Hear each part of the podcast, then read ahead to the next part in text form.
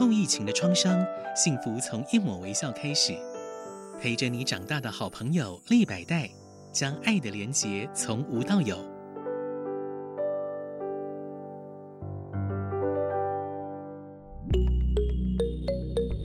博物馆开门。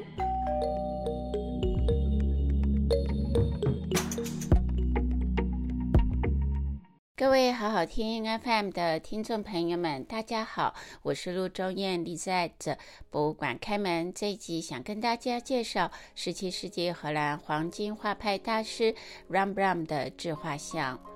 Rembrandt 的自画像包括绘画、版画和素描，描绘从一六二八年到一六六九年间，他去世前四十年间的一生，有差不多百幅作品。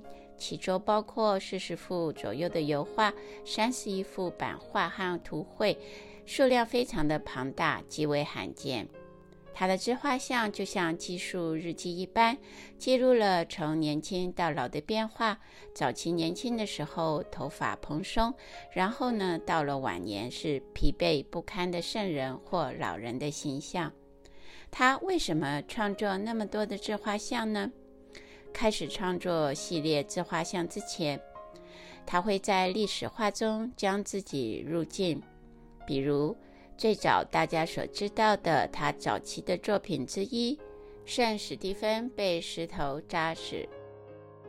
Rembrandt 是如何创作自画像呢？Rembrandt 他会以实验的方式研究艺术史、艺术大师的不同的肖像画的风格。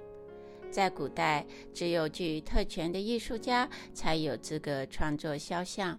中世纪，在教会的控制之下，绘制为人类和上帝服务的角色。文艺复兴时期，艺术家才有新的地位，展现自己的特性，在作品上签名，以及有自己创作的主题性。自中世纪末期和意大利文艺复兴开始，当时的 Giotto di Bonde 生卒年一二六七到一三三七。从中世纪末期到意大利文艺复兴开始，画家会将自己画入宗教或历史绘画之中，他们将自己变成历史场景中的旁观者，称为 in assistenza。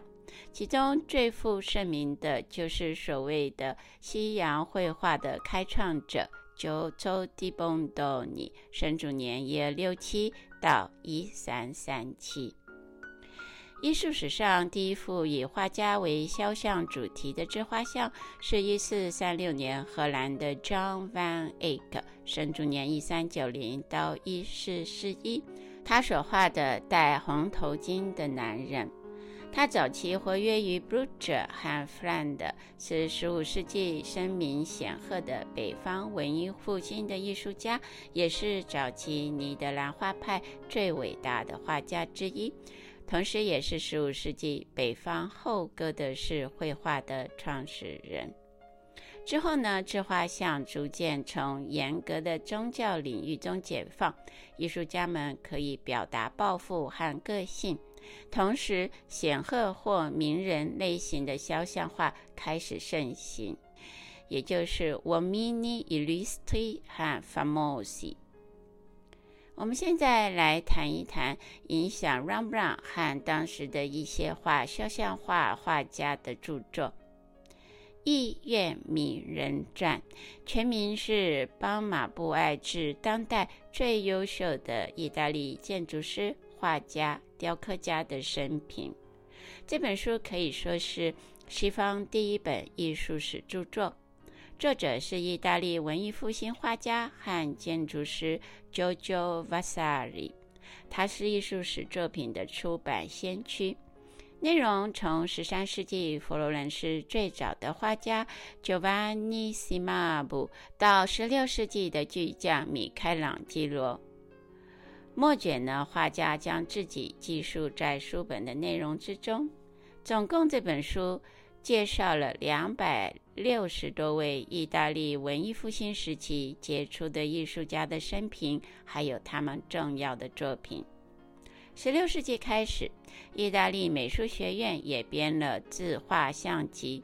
威严的肖像最初是为皇室而画，艺术家为王公贵族画肖像，同时也可以彰显他们的身份和他们的地位。除此之外，在当时荷兰的法兰德斯，有一位人文主义学者，叫做 Dominique Lamson，。他在一五七二年也出版了一个专书，他请了一些当时有名的画家，创作了法兰德斯、德国、荷兰所消失的肖像画的系列画，总共有二十三张版画。这个书在一六一零年在海牙重新发行之后呢，获得了很大的回响，使得北欧绘画流派从意大利流派中脱颖而出。Rembrandt 就参考了这一系列的版画和其他艺术家的作品，其中特别有 Albrecht Dürer，生卒年一四七一到一五二八。他是德国中世纪末期文艺复兴著名的油画家、版画家、雕刻家，还有艺术理论家。他在二十多岁的时候就已经以非常高水准的木刻版画让他享誉欧洲，可以说他是北方文艺复兴最杰出的艺术家。作品包括祭坛、宗教、人物画，还有自画像以及铜版画。除此之外，他也有创新的木刻版画。Rembrandt 从这一位画家 Dürer 吸取了许多的灵感，包括这个画家所诠释的服装、帽子、手臂的姿势，同时呢，也仿效 Assistenza 的形式，将自己画入历史作品之中。Rembrandt 在莱顿时期之后，也就是一六二零年代后期，他就开始画独立的自画像。早在一六二五年，二十岁在阿姆斯特丹的 Pieter Lattmann 的工作室的时候，Rembrandt 就在画作《圣斯蒂芬被石头扎死》中入镜，成为旁观者。同时，还有当时和他一起工作的朋友 John Vieven 也入了画，在刽子手的身旁。Rembrandt 将自己画入历史画的作品。有一六二六年，他所画的历史画，他把自己画在法官的身后，面容非常的严肃。接下来是一六二七年的大卫将歌利亚的头颅献给所罗王，这幅画目前典藏在巴塞尔艺术博物馆。除此之外，在一些音乐会呀、全家福类的群体肖像画中，他也会把自己画在画内。这样子的一个模式呢，是有助于他在艺术市场中有一席地位，因为大家就可以从画中认出这位画家。其实啊，在十七世纪的时候，也有其他的名画家很喜欢将自己画入历史或者是风俗的场景之中。比方，法兰德斯画家、巴洛克画派早期的代表画家 Sir Peter Paul Rubens，生卒年一五七七到一六四零。另外呢，还有十七世纪法国波旁王朝路易十四国王的首席宫廷画家沙勒·勒布朗，生卒年一六一九到一六九零。他曾经为法国凡尔赛宫和罗浮宫创作了很多的画作，被路易十四国王称为有史以来法国最伟大的艺术家。Rembrandt 的第一张自画像是哪一张呢？最早的自画像创作于一六二八年，当时有两幅版画，一个是戴着帽子和毛绒连衣的林布兰，这张画创作于一六二五到一六三一年之间，目前典藏在荷兰的国家博物馆。另外一幅叫小自画像，创作在一六二七到一六二八年之间，也是典藏在荷兰的阿姆斯特丹国家博物馆。一六二八年到一六二九年的版画，它主要是在研究自己的头部，不只要表现特征，同时还要尝试强烈的光线对比，也就是明暗对比。一六三零年，他开始重视描述他的面部表情，来探索灵魂的运动。一六二八年，他创作了第一幅现今典藏在荷兰阿姆斯特丹国家博物馆的油画自画像。当时他二十二岁，特别练习和研究光及明暗对比之后呢，成为他的绘画特征，也被称为他的诗歌语言。一六二九年，小福的年轻时的自画像，这张画现在典藏在德国慕尼黑的老绘画陈列馆。这个画特别的具有情感，除了还是很重视光，也会开始表现瞬间的效果。这样子的风格之后呢，常常出现在他所创作的历史场景和肖像画。他的前辈和同时代的画家在创作自画像的时候呢，通常表现自己最好的一面。可是对于 r a m b r a n 来说，他从第一幅自画像开始就画出因感情而产生变化的面容。现在我们来谈一谈 Rembrandt 自画像中的形式主义。当时在阿姆斯特丹，肖像画和自画像是受到追捧的新流行的画风。经过他早期的阶段和实验的研究，从1631年开始，他创作了更多正式的绘画和版画自画像，进而开始更重视装饰和材质，并且持续关注阴影和光线的效果。他重视服装，喜欢打扮，戴着各种帽子和配饰。他也会穿上旧时代的服装，打扮成各种角色，包括使徒、士兵、穷人、富人、资产阶级等等。他非常重视外套、头饰、纽扣、下摆、花卉图案的细节。这种细致的表现呢，除了可以引人注目，同时也可以代表他的身份。例如穿大衣的自画像和戴帽子的单手放在臀部的自画像。一六三二年，他是成果最多的一年。自画像中，他穿着华丽，象征他的富裕。同时，他会戴上宽边的帽子，这也是当时流行的锥圆式的帽子。古典时代的服装风格是如何影响他呢？一六三二年之后，服装它变成了上个世纪和东方风情的风格。他以精湛的技艺美化了服装、配饰、项链等等，同时非常关注不同布料和材料在光线中的差异性。他所戴的16世纪的贝雷帽，曾是罗马士兵的帽。戴这个帽子呢，是为了将自己定位为历史画家。后来他的学生也开始模仿，因此啊，贝雷帽就被认为是 Rembrandt 的画作的象征。一六四零年前后，他功成名就，王公贵族和业余爱好者都以高价收购他的作品。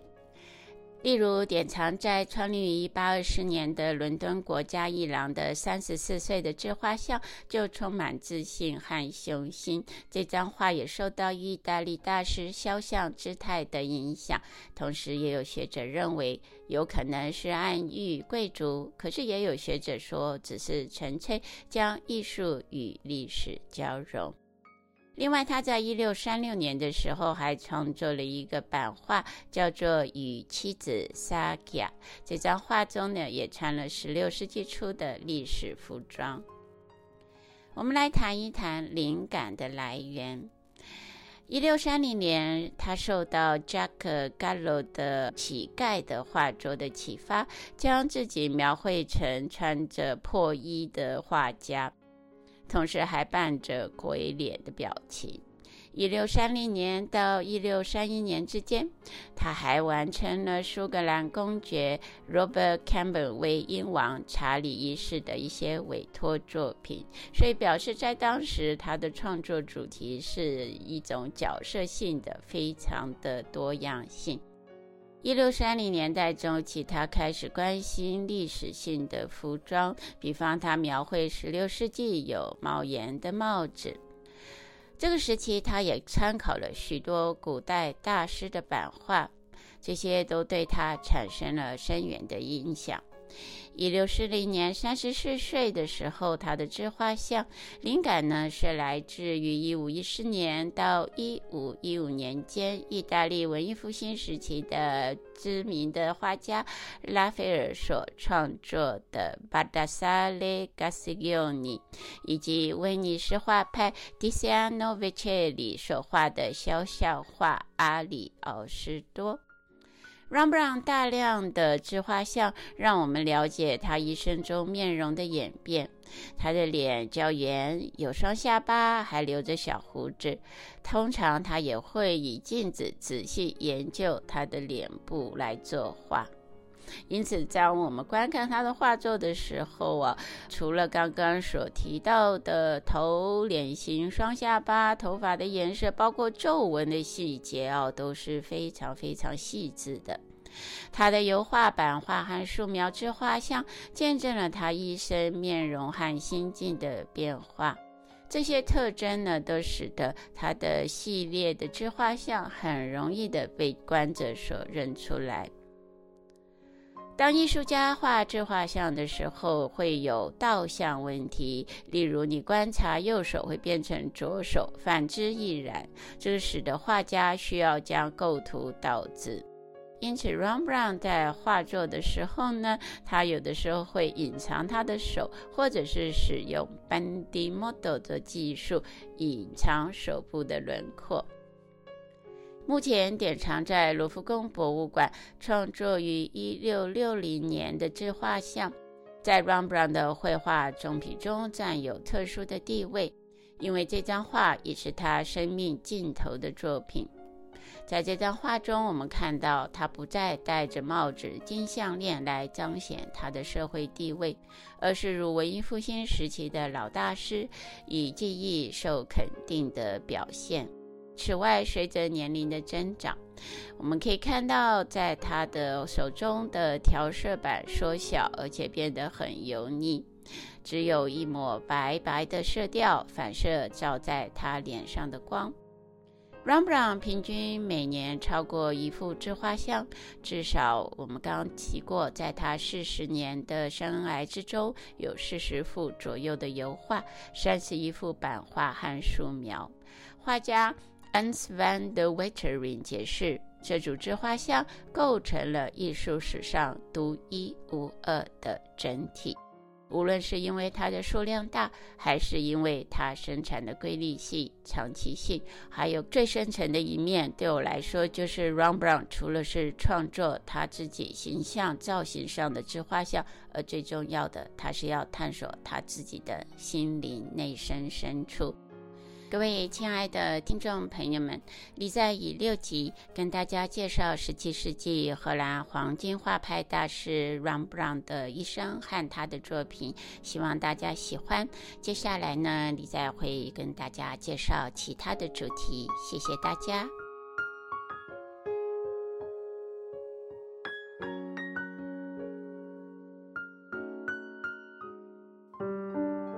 后疫情的创伤，幸福从一抹微笑开始。陪着你长大的好朋友利百代，将爱的连结从无到有。